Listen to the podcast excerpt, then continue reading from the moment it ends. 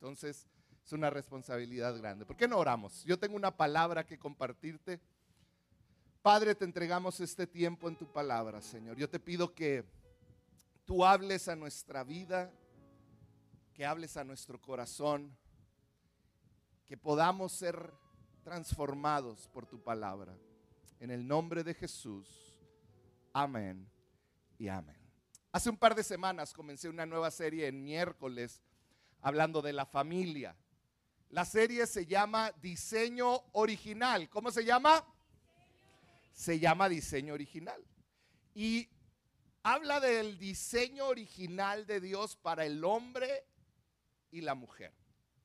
Y cómo Dios creó al hombre y la mujer, pero no los creó para que vivieran como quisieran, sino que desde el principio vemos Dios como tenía un diseño tanto para el hombre así como para la mujer. Hemos hablado, estado hablando y nos quedan varias semanas de hablar para, con la familia. Entonces no tenemos que cantar canciones de antaño para que vengas los miércoles. Ahorita les están tomando foto a todos.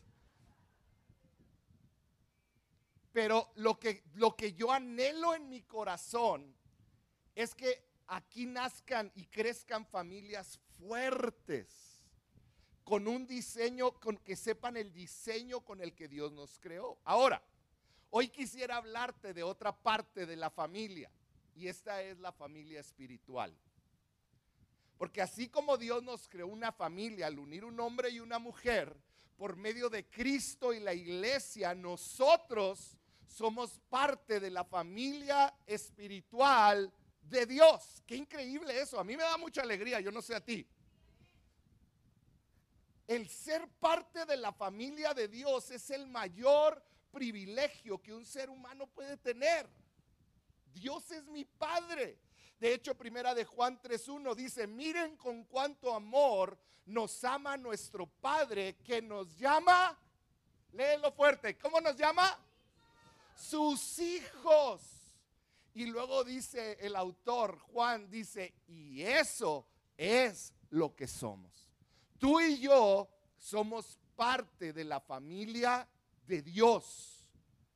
Ahora, yo quiero que con eso en mente, los siguientes minutos yo quiero hablarte del medio que Dios puso para animarte, para fortalecerte, para traerte consuelo, para traerte libertad, para traerte sanidad, para traerte desahogo, en pocas palabras, para que puedas crecer sanamente.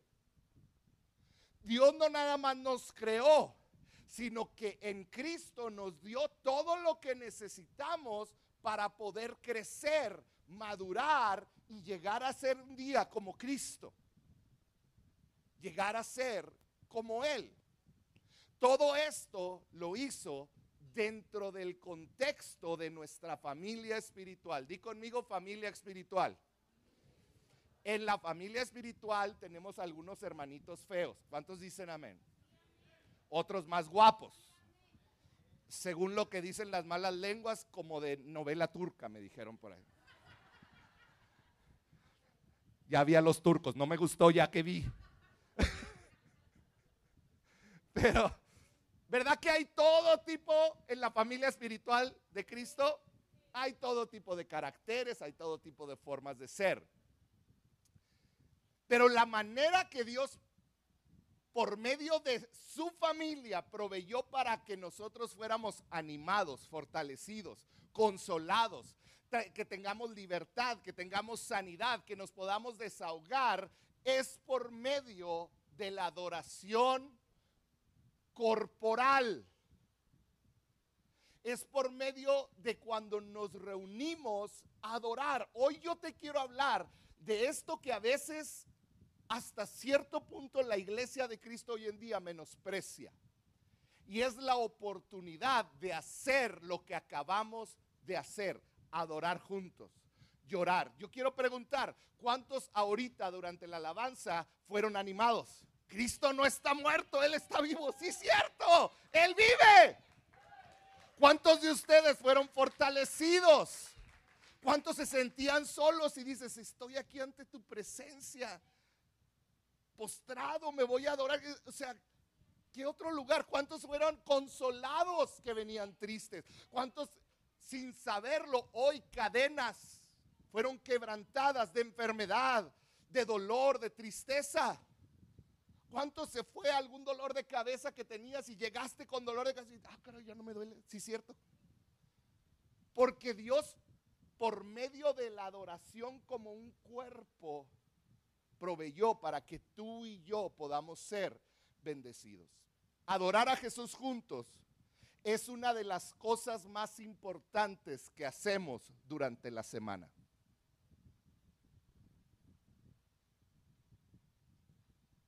Es de ahí.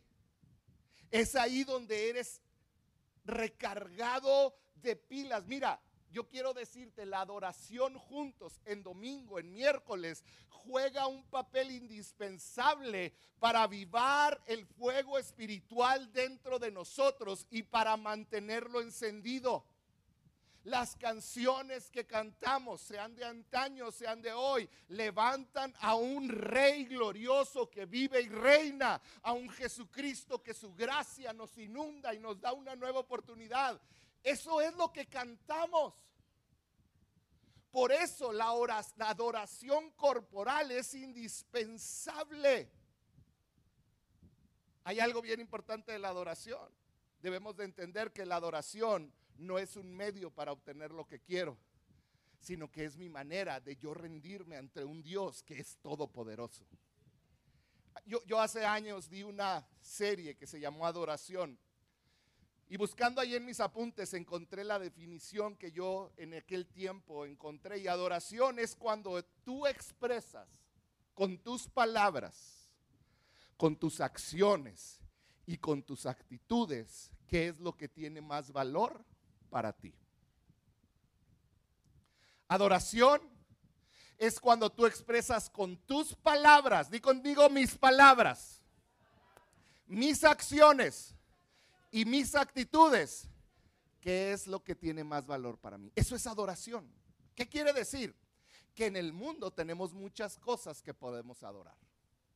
Pero cuando venimos y como un cuerpo nos reunimos y adoramos, con nuestras palabras, con nuestras acciones y con nuestra actitud, estamos declarando que Él es el Rey de Reyes y Señor de Señores.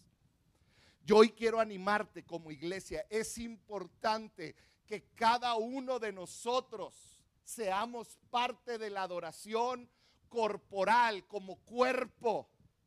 Cada domingo, cada miércoles. ¿Por qué? Porque hay beneficios increíbles en esto. Ahorita voy a hablar de esto. Hay un libro de disciplinas espirituales del autor Don Whitley, Whitney que dice, hay un elemento de la adoración y del cristianismo que no se puede experimentar en la adoración privada u observando la adoración. Hay gracia y bendiciones que Dios da solo en la reunión con otros creyentes. Y sabes que yo creo que esto es real. Muchos dicen, no, yo adoro en mi carro. Y es bueno que adores en tu carro, en tu cuarto, en tu casa. Es parte de tu adoración diaria. Muchos dicen, no, yo aquí veo. Pero hay algo que sucede, una gracia, una bendición especial que sucede cuando yo me uno al cuerpo de Cristo y juntos levantamos nuestra voz. Jesús lo dijo, donde haya dos o tres reunidos en mi nombre, ahí va a estar mi espíritu. Imagínate si esos dos o tres están adorando con todo su corazón. Hoy yo te quiero dar cuatro cosas que suceden cuando adoramos juntos como familia espiritual. La primera, lo primero que sucede y que acaba de suceder mientras adorábamos hace unos minutos es que aviva tu espíritu. A veces esta palabra aviva como que la hemos hecho súper mística, pero no es otra cosa que despierta. Despierta tu espíritu. Algunos de ustedes venían aletargados, cansados, sin ganas, pero adorar a Dios despierta tu espíritu, porque mira, ¿Cuántos aquí tuvieron un día difícil? No levantes la mano, pero yo sé que varios. Han tenido una semana dura. Muchas veces un día difícil se convierte en una semana difícil. Y quieraslo o no, dime si no es verdad, afecta tu vida espiritual. Y si afecta tu vida espiritual, no te quiero preguntar por tu familia, cómo le está afectando. Porque cuando un día malo se junta con un segundo día malo y otro tercero, yo me empiezo a desconectar de Dios porque empiezo a pensar en mi vida. Y eso afecta todo lo que soy. ¿Cierto o falso? ¿Qué es lo que sucede cuando oramos juntos? Nos despierta el espíritu. Por eso es tan importante que vengas cada miércoles a media semana a recargar, a que el Espíritu Santo te vuelva a recordar, te vuelva a despertar tu espíritu. Muchos de ustedes se han sentido estancados por años, se han sentido sin una visión clara en su vida por años, como si estuvieran en medio de un campo con una neblina tan espesa que no puedes ver más allá, pierdes claridad. Y cuando pierdes claridad, entra el temor. Y cuando entra el temor, quitamos nuestra confianza de Dios y pensamos, ¿cómo me puedo defender yo? Que si detrás de esa neblina está un oso o un cobrador de copel. Que si detrás de la neblina hay un accidente o una enfermedad y empiezas a preocuparte y a prepararte. ¿Por qué? Porque cuando un día malo se junta con un día malo y no encuentro el apoyo de un hermano en adoración, porque la que sucede en la adoración corporal es que yo veo al de al lado cantar y digo, ah, canta feo, pues yo también. Yo estaba ahorita en problemas porque estaba al lado de las que cantan, entonces dije, híjole Señor, tápale el oído izquierdo a la pobre que no me oiga y no la desafine. Adorar con tu familia espiritual siempre va a traer vida a tu espíritu. Necesitamos esto. Acuérdate, adorar como cuerpo aclara tu mente, recalibra tu espíritu y enciende de nuevo tu corazón. Martín Lutero escribió lo siguiente. Dice, Martín Lutero encontró la adoración colectiva era poderosa para despertar el fuego espiritual. Y fíjate lo que escribió, en lo privado de mi casa, no hay calor ni vigor en mí, pero en la iglesia. Di conmigo, pero en la iglesia. Dice, pero en la iglesia, cuando la multitud se reúne, voltea, aquí está una multitud. Si no, pregúntenle a los vecinos. Cuando la multitud se reúne, un fuego se enciende en mi corazón y se abre paso, se abre paso entre mis dificultades, entre mis temores, entre mis problemas. Un fuego se abre paso en medio de todo eso. Cuando juntos adoramos, no te lo puedes perder. Fíjate lo que dice 1 Tesalonicenses 5:11. Dice, por eso anímense y edifíquense unos a otros. Di conmigo, unos a otros. Tal como lo vienen haciendo. Hebreos 3:13 dice, anímense unos a otros cada día para que ninguno de ustedes se endurezca por el engaño del pecado. Adorar a Jesús puede ser lo más importante que hagas en tu día. Necesitamos entenderlo. En lugar de alejarnos de la adoración colectiva, cuando te sientes espiritualmente indiferente, debemos de correr. Si te sientes estancado, si te sientes lejano a Dios, ¿sabes qué? Ve y ponte cerquita de alguien que está adorando. Que adore a tu lado. Ponte con gente que va a adorar. Yo aprendí a adorar estando al lado de amigos que adoraban al Señor. Esta canción, yo escogí unas canciones, entre Eliab me estuvo ayudando y tengo que decir que puse de las que me gustaban a mí, perdón. Por eso no había de los setentas, perdón papá. A la otra vamos a hacerlo de, Frank Sinatra para atrás. Pero yo recuerdo que cantando, al estar aquí delante de ti, una ocasión el Espíritu Santo llegó sobre mí en un hombre a hombre en la Ciudad de México. Y yo lo recuerdo como un antes y un después en mi vida. Tenemos que correr hacia Él. Cuando nuestro corazón menos lo siente, es cuando más necesitamos que Él avive nuestro espíritu. Por eso Salmo 73, 28 dice, para mí el bien es estar cerca de quién? De Dios. He hecho del Señor soberano mi refugio para contar todas sus obras. Entonces lo primero que hace es que aviva tu espíritu. Lo segundo que hace, te da seguridad. Di conmigo seguridad. ¿Sabías que no fuiste creado para andar solo por el mundo? Cuando Dios hizo a Adán, ¿qué le dijo? No, este está solo, esto no está bueno. Y ya tenía un perrito, y a lo mejor era un buen perrito como un chitsu. No es como que Dios le dio un gato y lo castigó y le dijo, toma, vas a tener un gato. Y lo dijo, no, no es bueno que esté solo. No, tenía un perrito a lo mejor. Pero lo que dijo Dios es, no es bueno que estés solo. Este es un concepto tan profundo. No fuiste creado para caminar solo, sola en el mundo. Cuando Elías, en los tiempos tan problemáticos del día, de Elías, perdón, Dios le dio cuando no había nadie, había un remanente que amaba al Señor. Dios nos hizo para vivir en comunidad y esa comunidad la llamó la iglesia. Y cuando estamos en comunidad nos da seguridad porque yo sé que no voy caminando solo. Si yo tengo una necesidad, puedo extender mi mano y alguien me va a estar ahí conmigo. Eres parte de una familia espiritual.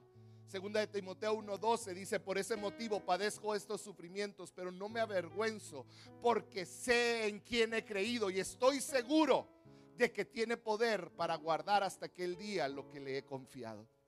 Tú y yo somos parte de una familia espiritual y Él tiene el poder para guardarte. Y eso debe de llenarte de seguridad, eso debe de llenarte de certeza. No nada más eres avivado no nomás tienes seguridad al adorar juntos, pero lo tercero es que te ayuda a crecer en madurez. Te ayuda a madurar. La adoración colectiva juega un papel bien importante en tu santificación. ¿Qué es santificación? Parecerme cada día un poquito más a Cristo. Sé que nos queda, uh, nos equivocamos, la regamos, le hacemos las cosas mal, pero cada vez que yo adoro con mis hermanos, me ayuda un día a parecerme cada día más a Cristo. Cuando estamos juntos como familia espiritual, de acuerdo a Primera de Corintios 14, 3 dice que somos edificados, somos animados y somos consolados.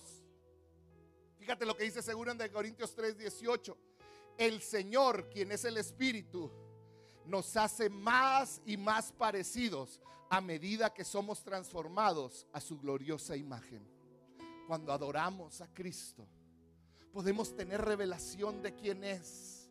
Podemos sentir dentro de nosotros su presencia y eso nos hace parecernos más a Él. El adorar juntos es tan importante, iglesia.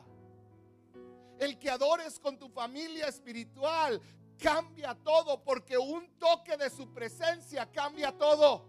Tú puedes pasar años tratando de dejar una adicción, un vicio o tratando de ser sano de alguna enfermedad, pero un toque de su presencia puede cambiar todo en un segundo. Y a veces se nos olvida que cada vez que vienes ante su presencia, estás delante del Rey de Reyes y Señor de Señores. Y cada vez que levantas tus manos y levantas tu voz, Él te está escuchando y Él sabe lo que hay en tu corazón.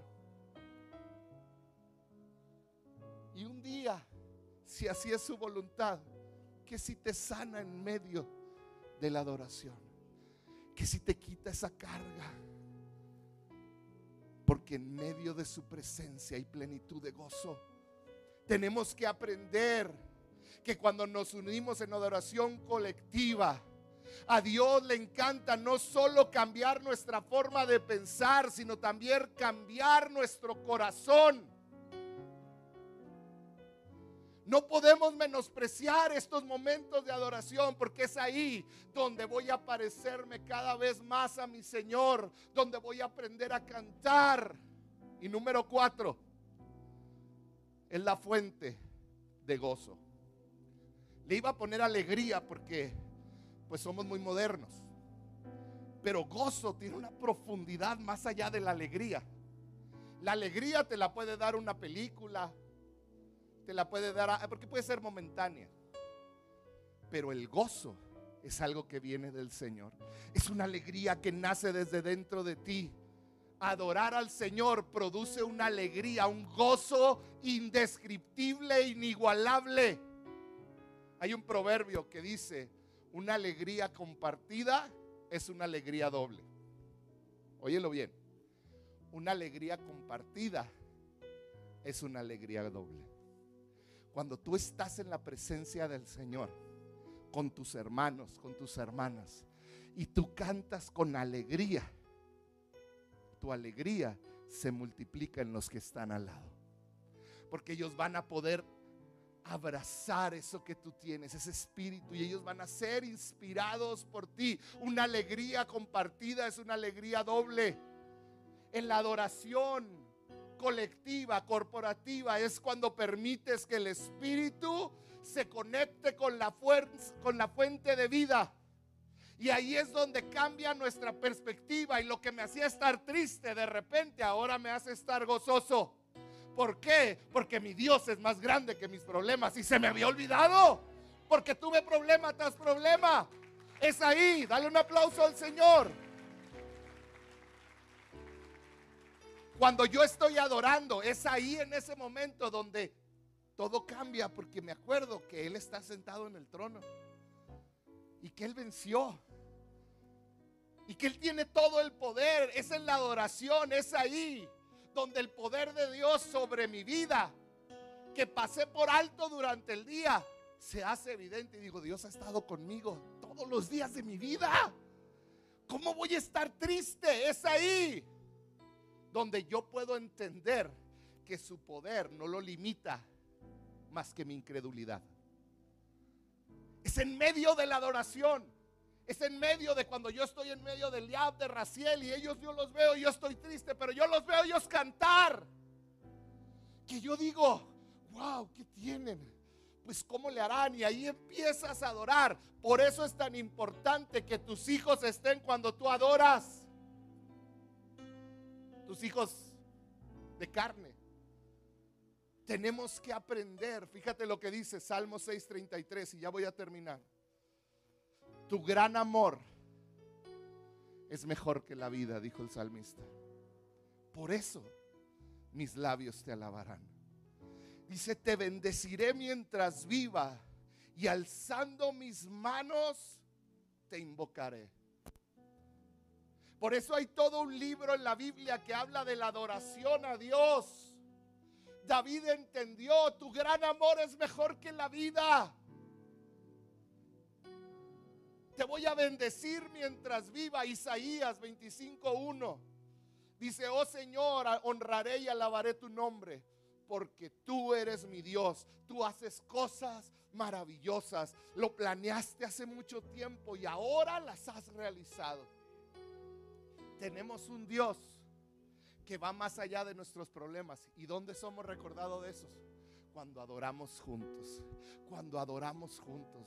Cuando estás adorando a Dios, tu corazón se está volteando hacia el Padre, pero los que están a tu lado están siendo salpicados de lo que el Padre está haciendo contigo. Tú eres inspiración para otros. Seamos poquitos o seamos muchos, adoremos con todo el corazón.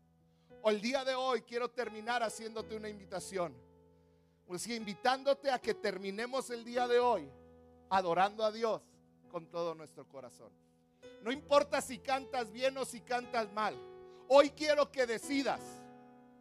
Hoy te quiero invitar a que tomes la decisión de que va a ser algo importantísimo para ti la adoración familiar, la adoración corporal, la adoración del cuerpo de Cristo.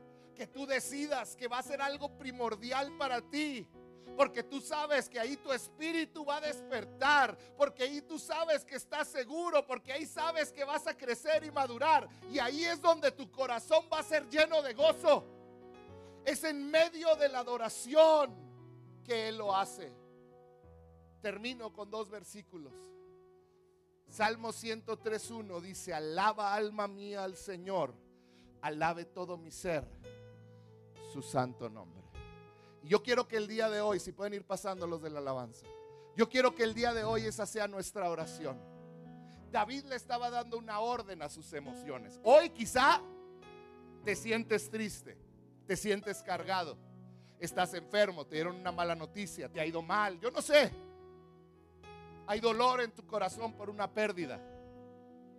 Yo hoy te quiero decir, David nos enseñó a darle una orden a nuestro corazón, a nuestras emociones. Alma mía, el día de hoy tú vas a alabar con mis hermanos al Señor. Y luego dice Habacuc, Habacuc 3:17 dice algo bien clave. Dice, aunque la higuera no florezca, no haya frutos en las vides, aunque falle la cosecha del olivo, aunque me vaya todo mal, aunque y los campos no produzcan alimentos, aunque en el redil no haya ovejas ni vaca alguna en los establos. Aún así, di conmigo aún así, aún así yo me regocijaré en el Señor, me alegraré en el Dios de mi salvación. ¿Por qué no cierras tus ojos? Quizá el día de hoy tú llegaste a este lugar triste, preocupado, con una carga en tu corazón. Y te sientes como Abacuc, con dolor en tu corazón, sintiendo que nada de lo que haces da fruto, sintiendo que nada de lo que tú eres realmente has logrado algo significativo. Quizá te sientes enfermo, te sientes cansado.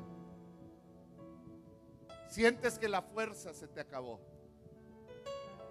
Y hoy quiero decirte que aquí está su presencia. Y sabes, aquí están tus hermanos también. Y juntos somos una familia espiritual. Y hoy quiero que tú tomes la decisión que tomó David. Y él dijo, alaba alma mía al Señor. Alma, en medio del dolor, en medio de la desesperación, de la tristeza, de la depresión. Alma mía, alaba al Señor. Alabe todo mi ser su santo nombre. Porque yo te adoro te adoro a ti, Señor.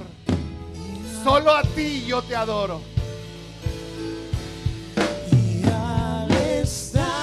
Ahí donde estás. Independientemente de cómo te sientes. ¿Por qué no le dices, Señor, hoy vengo a adorarte con mis hermanos? ¿Por qué no te pones de pie y terminamos este tiempo adorando como familia?